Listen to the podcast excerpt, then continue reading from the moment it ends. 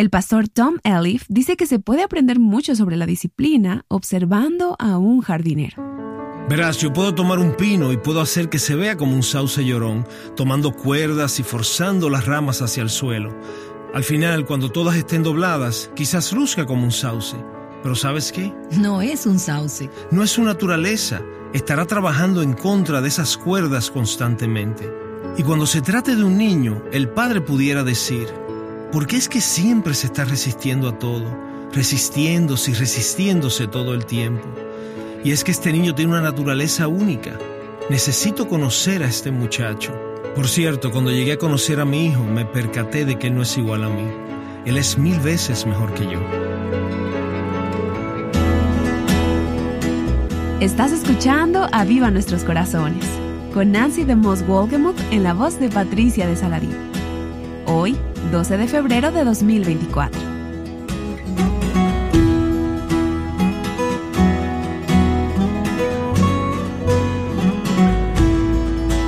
Me encanta poner fotografías de las familias de mis amigos en mi nevera. Tengo muchas que han estado ahí por años. Y una de las que disfruto recibir cada año es una foto del clan de Tom y Ginny Ellis. Y es así, parecería que crece cada año. Sí, parece una foto de un campamento. Sí, parece una foto de un campamento. Ves las familias vestidas de diversos colores y la foto es cada vez más grande y las figuras lucen más pequeñitas a medida que la familia crece. Tom y Ginny Ellis, bienvenidos a Viva Nuestros Corazones. Queremos hablar sobre lo que hay detrás de esa foto con la que Dios los ha bendecido. Tom ha pastoreado por muchos años y ahora está involucrado junto con Ginny en el ministerio hacia los misioneros del Consejo Internacional de Misiones. Y ustedes dos aman al Señor, aman su palabra, aman servir y se aman el uno al otro, aman las personas. Pero creo que una de las cosas más sorprendentes de sus vidas, por la gracia de Dios, es la familia con la que Dios los ha bendecido y he tenido el privilegio de conocer a través de los años a sus cuatro hijos. Y ahora todos están casados con parejas piadosas y tienen 22 nietos. Correctamente, Nancy. Pero yo miro esa foto de su familia, esas generaciones, y pienso y he dicho frecuentemente, este es un patrimonio nacional. Una familia como esta, donde se aman unos a otros, aman al Señor y ha permanecido unida y no es solo su familia, también hay otros clanes Elif que conozco y han sido una bendición para mí a través de los años. Y amor es estar juntos. Tengo que decirte que nuestros hijos no solo se aman unos a otros, sino que su idea de diversión es estar juntos. Ginny y yo, en realidad, si vamos de vacaciones, queremos quedarnos en una habitación separada, pero la idea de nuestros hijos es conseguir una casa grande de dos pisos para poder poner a los niños abajo y estar todos arriba. Ellos aman estar juntos. Y eso no sucedió por accidente. Claro, es sobre todo debido a la grandiosa gracia de Dios y luego el compromiso de ustedes como pareja con Cristo. Hemos conversado con ustedes anteriormente sobre los fundamentos de un matrimonio piadoso, pero sé que muchos de nuestros oyentes quisieran tener algunas aplicaciones prácticas que puedan ofrecer. Al mirar atrás y ver el crecimiento de su familia y cómo cultivaron en sus hijos un corazón para el Señor, un carácter y cualidades piadosas. Yo lo diré por ustedes porque sé lo que ustedes dirían. Sus hijos no son perfectos y han tenido sus problemas y sus luchas. Y tuvieron que conocer a Cristo y conocer su presencia en sus vidas de la misma forma que ustedes tuvieron que hacerlo, a través de la tribulación y las pruebas. Pero miro a sus hijos y ellos tienen ese brillo en sus ojos y esa dulzura en sus rostros. Ellos pueden hablar con adultos y ellos mismos son adultos ahora, pero los he conocido por muchos años y los he visto crecer. Y creo que ustedes tienen mucho que ofrecer en términos de sabiduría y consejos a los padres. Comencemos con los fundamentos, al tiempo cuando comenzaron a tener hijos e iniciaban esos primeros años de crianza. ¿Cuáles son algunos de los ingredientes prácticos que Dios les dirigió a aplicar en su hogar, que ahora pueden mirar hacia atrás y decir, qué bueno que hicimos eso? Algunas cosas prácticas. Eh, bueno, hablamos sobre la fe y la importancia de conocer a Cristo y de vivir la fe. Hemos estado hablando de eso. Tengo que decirte que en nuestra casa, y esto lo aprendí de mis padres, quienes a su vez lo aprendieron de sus padres, un error es aceptable, pero una mala actitud nunca lo es. No dejábamos que nuestros hijos entraran a la casa como una tormenta o que estrellaran puertas. Todos lo hicieron alguna vez. Sí, todos lo hicieron alguna vez. ¿Y de qué edades estamos hablando aquí? Oh, un niño de dos años puede tener una mala actitud, Nancy. ¿Y no debe ser permitida? Bueno, debe ser disciplinado por eso. Pero les dejábamos saber desde el principio que no aceptaríamos una mala actitud, porque desde que hay una mala actitud hay una resistencia a ser enseñado y termina la educación. Verás, una buena parte de la educación es la disciplina. En otras palabras, si no eres lo suficientemente disciplinado para prestarme atención, para hacer lo que te digo, no estoy enseñándote nada. Así que les animábamos a abrir sus corazones y sus mentes, pero una mala actitud, eso lo considerábamos una ofensa importante. El hacer rabietas y poner malas caras, eso simplemente no iba a ser tolerado. Y esto significaba, claro está, que ni Tom ni yo podíamos tener una mala actitud tampoco. Mamá no puede poner una mala cara por algo, ni papá puede ponerla tampoco porque eso es un mal ejemplo para ellos. Así que siempre debíamos tener buenas actitudes también, sin importar el costo. También es importante ser consistentes en eso. Si no está bien tener una mala actitud el lunes, tampoco está bien tener una mala actitud el martes. Es un arduo trabajo ser padres, en realidad lo es. Ok, Ayúdennos de forma práctica. Tienes un hijo de tres años o de trece años con una mala actitud. Te está volteando los ojos o lo que sea. ¿Cómo manejan esto? Y sé que probablemente es diferente para el de tres años que para el de trece. Claro, así lo es. Comenzando con los pequeñitos. Debes averiguar qué es aquello que el niño le interesa, algo que sea realmente importante para él y que no le gustaría perder. Debe haber distintas disciplinas en momentos diferentes. Esto es lo que realmente surte efecto en los niños. Pero en primer lugar significa, ¿les cuento cómo lo hacemos? Claro, claro. Muy bien. Sentíamos que nuestra primera responsabilidad con nuestros hijos era comunicarles nuestras expectativas. En otras palabras, es tonto disciplinar a un niño por algo que nunca ha escuchado, que no conoce. Así que le comunicábamos nuestras expectativas. Esto es lo que esperamos. Presta atención. Si esto no ocurre, habrá consecuencias. Pero si haces lo que tienes que hacer, habrá consecuencias positivas también. Sentimos que era importante comunicarles estas cosas. Dios hace eso con nosotros y ese es el modelo que tenemos. La segunda cosa que pensábamos que era importante es que cuando ocurría la infracción, que ciertamente ocurría, puedes estar segura, pensábamos que era importante apartar al niño, es decir, no disciplinarlo públicamente, porque puedes quebrantar el espíritu de ese niño si lo haces en público, o lo enseñas a faltarte respeto a tus espaldas, sencillamente en su orgullo, quieren mantener esa dignidad. Así que decíamos en la mesa o donde fuera, debemos excusarnos ahora, debemos ir a la habitación. Claro, algunas veces cuando tenían tres o cuatro años, ellos decían, no, no, no, no. Ellos sabían que estaban en problemas y algunas veces eso era casi suficiente. Pero sentíamos que era importante apartarnos con ellos a solas. La razón para eso es que un arranque explosivo de mi parte no es disciplina, es solo una muestra de ira. La disciplina correcta transmite al niño que él es lo suficientemente importante para que yo invierta tiempo y energía, porque deseamos impactar su futuro. El castigo solo enseña, golpeas a alguien y eres golpeado para atrás. Así que hay una diferencia entre disciplina y castigo. Esa es la razón por la que Dios no castiga a sus hijos. Cristo tomó nuestro castigo en la cruz, pero Dios sí nos disciplina. La Biblia dice que si no somos disciplinados debemos revisar si somos realmente hijos de Dios, porque el Señor a quien ama disciplina y azota a todo aquel que recibe por hijo, según dicen las Escrituras. Así que la disciplina es realmente una inversión. Hacerlo bien, consistentemente, implicará que no tienes que hacerlo tan frecuentemente como ocurre cuando lo haces neciamente o de manera incorrecta. Entonces, volvamos a la habitación. Allí sentíamos que era importante comunicarle con nuestro rostro o simplemente con nuestro silencio mientras respirábamos profundamente, que estábamos profundamente entristecidos por su conducta, de manera que nos sentábamos allí en silencio por un momento. Esto también evita que hagas algo impulsivo, algo estúpido que te puede meter en problemas. Y luego comenzábamos una conversación con el niño porque pensábamos que era apropiado establecer responsabilidades. Ok, ¿qué hiciste? ¿Qué fue lo que hiciste? Bueno, él me dijo, ¿pero qué hiciste tú? Bueno, ya me quitó la... No, no, no, ¿qué hiciste tú? Y así seguíamos por un rato tratando de establecer responsabilidad. Y lo otro que pensábamos que era importante era hacerle saber al niño que nosotros debíamos rendir cuentas a Dios.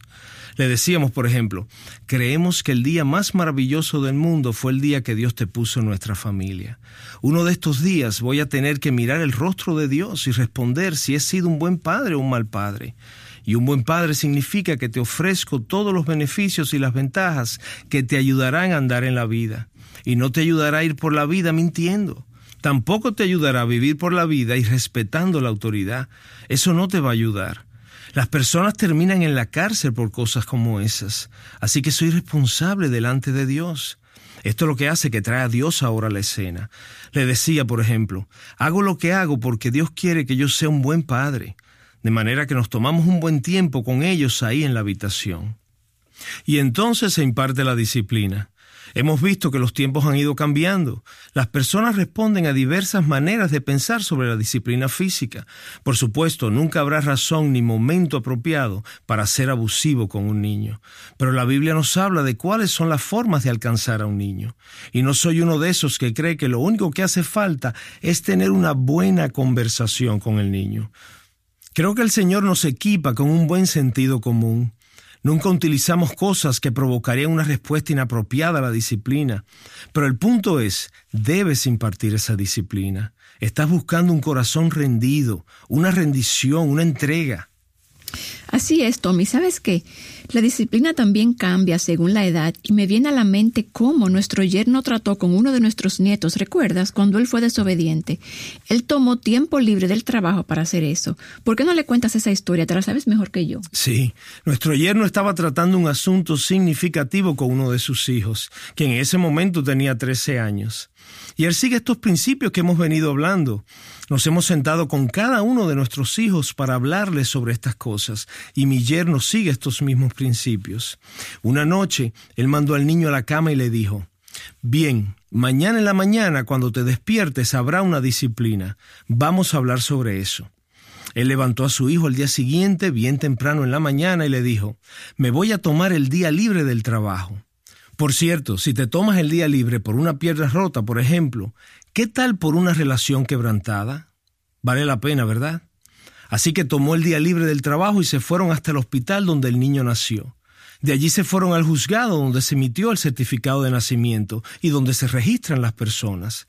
Se fueron de allí a la cárcel. Mientras le mostraba ese lugar le decía, esta es una cárcel, aquí las personas hacen estas cosas y luego lo llevó a diferentes lugares y le dijo, todo esto es resultado de decisiones que las personas han tomado. Finalmente, él lo llevó a un cementerio y le enseñó una lápida y hablaron sobre la muerte y otras tantas cosas. Esto les tomó la mayoría del día y finalmente lo trajo a la casa. Ginny vio al muchacho más tarde ese día y le preguntó, Oye, Carter, ¿cómo fue tu día?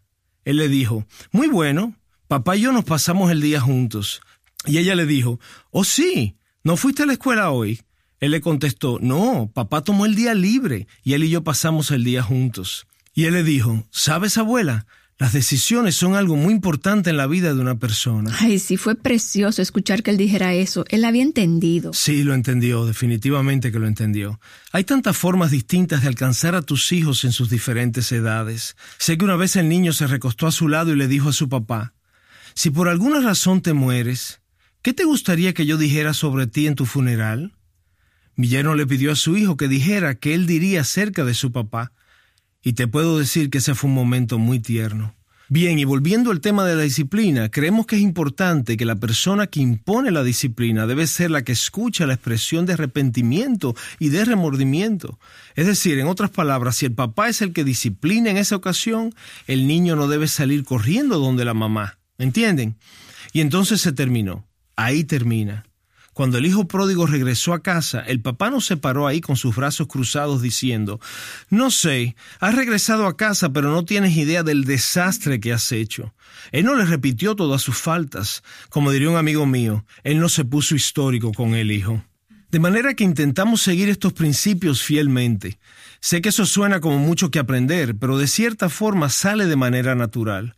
Lo importante es tomar tiempo para sentarse, para recuperar la cordura, para poder decir, no simplemente voy al arte para darte una pela solo porque es más fácil y porque hay invitados aquí. Vamos a ir a sentarnos y hablar acerca de esto. Lo que veo es que te tomas el tiempo al principio de sus vidas y te inviertes de esa manera. Y así evitas el tener que invertirlo cuando ya has perdido el corazón de tu hijo. Y el comportamiento es incorregible. En ese momento solo puedes tomar tiempo para llorar porque no son tan moldeables y enseñables. Así mismo es, Nancy. Pues por lo que me dices, es obvio que tarde o temprano los padres deberán tomarse el tiempo con sus hijos. Así es, tarde o temprano tendrán que hacerlo. Ahora, pasaste mucho tiempo en tu casa enseñando a tus hijos los caminos de Dios y también sabiduría práctica, tratando de edificar sus vidas sobre un buen fundamento. ¿Cómo creaste hambre y sed en ellos para interesarse en las cosas espirituales, para que tomaran interés por la sabiduría. Nancy, realmente nosotros nunca impusimos muchas reglas, tales como todos vayan a sus cuartos y tengan sus tiempos devocionales. Nunca dijimos hagan esto o hagan aquello. Nunca les dijimos tengan un devocional. Nunca le dijimos estas cosas a nuestros hijos. Ellos sabían que era importante porque veían a Tom en su estudio y a mí en la mesa de la cocina con la Biblia abierta. Y ahora todos tienen su tiempo de quietud. Todos tienen su tiempo de quietud. Todos comenzaron a hacerlo. Ha de haber sido porque lo vieron modelado, pero también veían el gozo que obteníamos nosotros dos al hacerlo. Bueno, me han escuchado compartir acerca de mis padres y acerca de su práctica de un tiempo devocional. Estoy aquí sentada pensando, no recuerdo a mi papá decirnos que teníamos que hacer esto, pero es algo que está impreso en mi mente de manera indeleble. Nancy, no quieres hijos perfectos, pequeños robots que hacen todas las cosas correctas. Ginny dice esto mejor que yo y voy a dejar que ella lo explique mejor, pero la crianza de los hijos es un arte, no es una ciencia. Muy frecuentemente los padres van a un seminario o a un curso o leen algún libro o escuchan un programa y dicen, esto es, ok, haz siete cosas y esto es lo que va a suceder. Haz estas diez cosas, esto es lo que va a pasar. No es una lista de cosas por hacer, es una vida invertida. El niño puede ver más allá del evento de la disciplina y ver cuál es tu intención, la cual debe ser ser el mejor padre, ser el ejemplo más piadoso que pueda ser para ellos. Claro, como muchas personas empiezan haciendo las cosas mal, de manera locada, cuando tienen hijos se asustan. Entonces cuando oyen algo como, bueno, si haces estas diez cosas, tu hijo te va a salir un buen hijo, lo toman muy en pecho. Ellos dicen, voy a guardar a mis hijos de todo ese desastre por el que yo atravesé. Así que el péndulo a veces se va hacia un lado y se convierten en fanáticos acerca de algo cuando realmente necesitan equilibrio. Relájate. La idea no es tener una lista de reglas, es simplemente vivir la vida y es divertido, al final es divertido. Y cada hijo es tan diferente. Cuéntale sobre el paseo a esquiar de esta semana. Bueno, esta semana pasada nuestra hija mayor y su esposo decidieron que su hijo podía ir a un paseo para esquiar con sus compañeros de escuela. Pero el papá dijo, vas en mi carro. Y él obtuvo permiso y se decidió que el papá los acompañaría. Y pensaron, bueno, pudiera ser eh, bueno llevarnos a los otros tres niños también en este paseo, hacerlo algo familiar, que salgan de la escuela. Así que le preguntaron a los otros tres niños, le preguntaron si querían ir, y comenzaron con el de 12 años. Le preguntaron, Talbot, ¿quisieras ir a este paseo? Y él dijo, ¿a esquiar? Este es el atleta y dijo, he estado viendo las Olimpiadas, creo que puedo esquiar. He estado practicando, puedo buscarlo en la computadora, puedo estudiar cómo se supone que debes colocar los pies. Yo creo que puedo hacerlo, sí quiero ir. Esa es su personalidad. Le preguntaron al siguiente hijo, Britain, ¿Te gustaría esquiar? Él es el hijo estético. Nieve. Es donde la nieve es tan profunda y bella. Ver los cristales y los árboles. Es un lugar precioso. Siempre he querido ir a las montañas. Sí, decía. Siempre he querido ver eso. Sí, quiero ir. Esa fue su respuesta. El siguiente hijo, Joel, dijo. Este es el señor personalidad. Joel, ¿te gustaría ir? Y él dijo, ¿quiénes van? De manera que no puedes disciplinar a estos cuatro varones de la misma forma. Son personas distintas. Dios los creó a cada uno de forma diferente, de la misma mamá y del mismo papá, pero son tan diferentes. Y cuando la Biblia dice, enseña al niño el camino en que debe andar, los padres algunas veces dicen, no sé qué pasó con este. Lo traté de la misma forma que traté a los demás. Y ese es el problema. Cada uno es diferente. De eso se trata entrenar. Y de nuevo, lo importante es que ellos entiendan. Criar al niño de acuerdo a la inclinación de su corazón. Verás, yo puedo tomar un pino y puedo hacer que se vea como un sauce llorón, tomando cuerdas y forzando las ramas hacia el suelo, y luego de que todas estén dobladas, quizás lograr que luzca como un sauce. Pero ¿sabes qué? No es un sauce. No es su naturaleza, Nancy. Estará trabajando en contra de esas cuerdas constantemente. Y cuando se trata de un niño, el padre puede decir, ¿por qué es que siempre se está resistiendo a todo? Resistiéndose y resistiéndose todo el tiempo. Y es que este niño tiene una naturaleza única. Necesito conocer a este muchacho. Por cierto, cuando llegué a conocer a mi hijo, me percaté de que él no es igual a mí. Él es mil veces mejor que yo. Es un muchacho excelente. Solo que no es un muchacho ya, mi amor. Tiene 30 años. Sí, él tiene tres hijos también. Pero es un arte. Verdaderamente no es una ciencia. Y Dios otorga sabiduría mientras le buscamos continuamente. Señor, ¿cómo moldeo e influyo en este niño? Como padres han buscado al Señor para que les dirija con sus hijos. Tienes que clamar al Señor y debes ser sensible incluso a medida que crecen. Puedo recordar estar sentados en nuestro sofá en un momento y mirando a mi esposa y le dije, debemos ir a la universidad de nuestra hija más joven ahora mismo. Y ella preguntó, ¿por qué? Era un sábado en la noche. Era sábado en la noche. Ella y un muchacho habían venido a visitarnos y ahora estaban de regreso hacia la universidad. Así que salimos para allá, creo que eran como las diez y media de la noche, y condujimos hasta allá. Era un viaje de aproximadamente una hora. Estábamos esperándolos en el parqueo cuando ellos llegaron. Ella nos dijo que estaba consumida por este muchacho. Tuvimos que decirle en ese momento, hasta aquí llegaste con esto. Y eso es duro y difícil. Estamos hablando con una hija en edad universitaria y es duro decirle, espero que confíes en nosotros sobre esto, pero vamos a tener que interferir en esta relación y pedirte que la cortes. Más adelante, casi un año después, Dios dijo, este es el tiempo. Ahora están casados y tienen cinco hijos y están en el campo misionero. Pero me estremezco al pensar lo que hubiera pasado si hubiéramos pensado que ya no éramos responsables solo porque habían alcanzado cierta edad. Así es, pero nuestros hijos todos sabían en todas las etapas, e incluso hasta el día de hoy. Ellos saben que estamos interesados de forma vital en todo lo que está ocurriendo en sus vidas. No invadimos su espacio. No, no invadimos su espacio, pero ellos saben que les amamos y que queremos lo mejor para ellos puedo garantizar que ellos saben que ustedes oran por ellos. Eso es verdad. Así es, ellos saben que oramos por ellos. Y es difícil pelear contra eso. Así es. Y cuando la gente ora por ti, tienes una tendencia a escuchar lo que dicen porque sabes que ellos no te están hablando sobre sus propios caprichos o ideas o deseos. Tu idea no es hacerlos como tú quieres que sean, solo quieres lo mejor de Dios para ellos. Y yo creo que eso es algo importante que los niños deben entender de sus padres.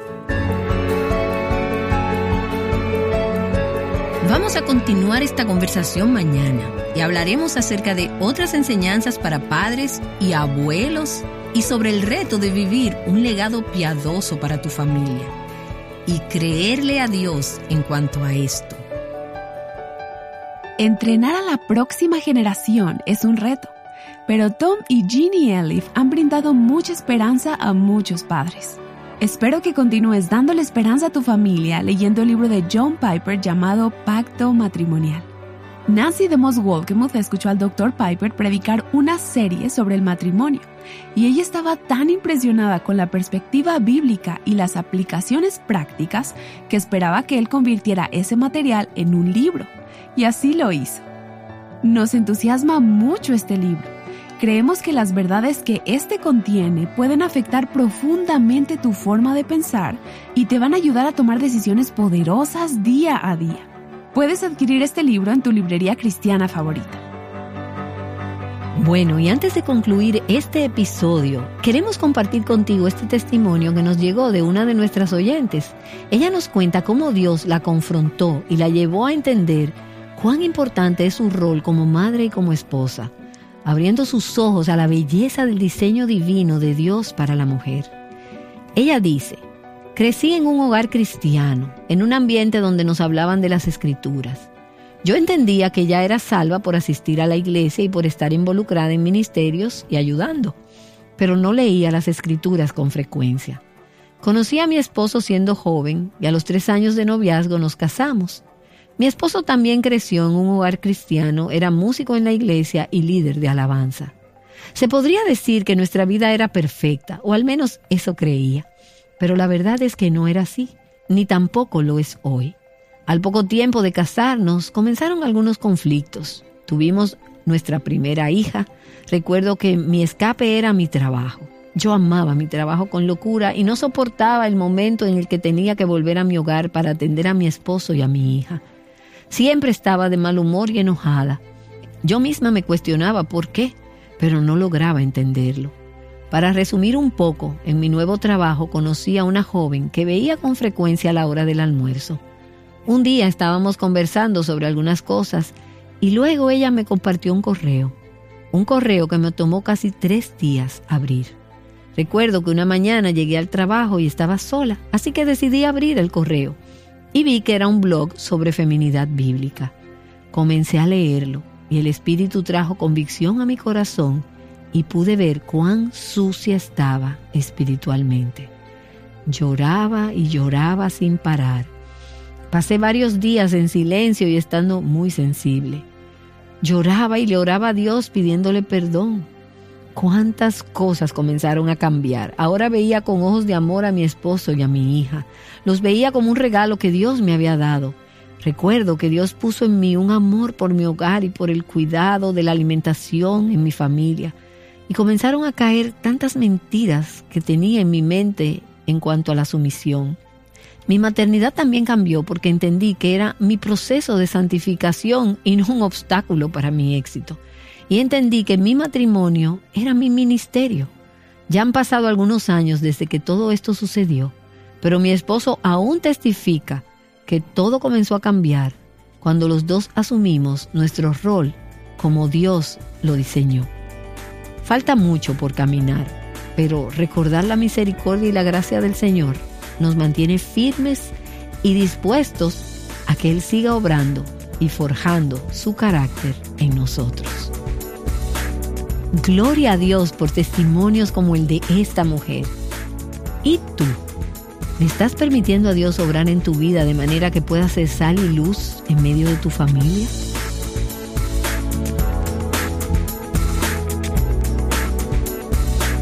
Seguramente te habrás dado cuenta de que nuestros hijos no son iguales a nosotros. Dios los hizo así intencionalmente Tom y Ginny Elliot regresan mañana para ayudarte a dirigir a un niño que no piensa exactamente como nosotros. Por favor, regresa a Aviva Nuestros Corazones. Aviva Nuestros Corazones es un ministerio de alcance de Revive Our Hearts.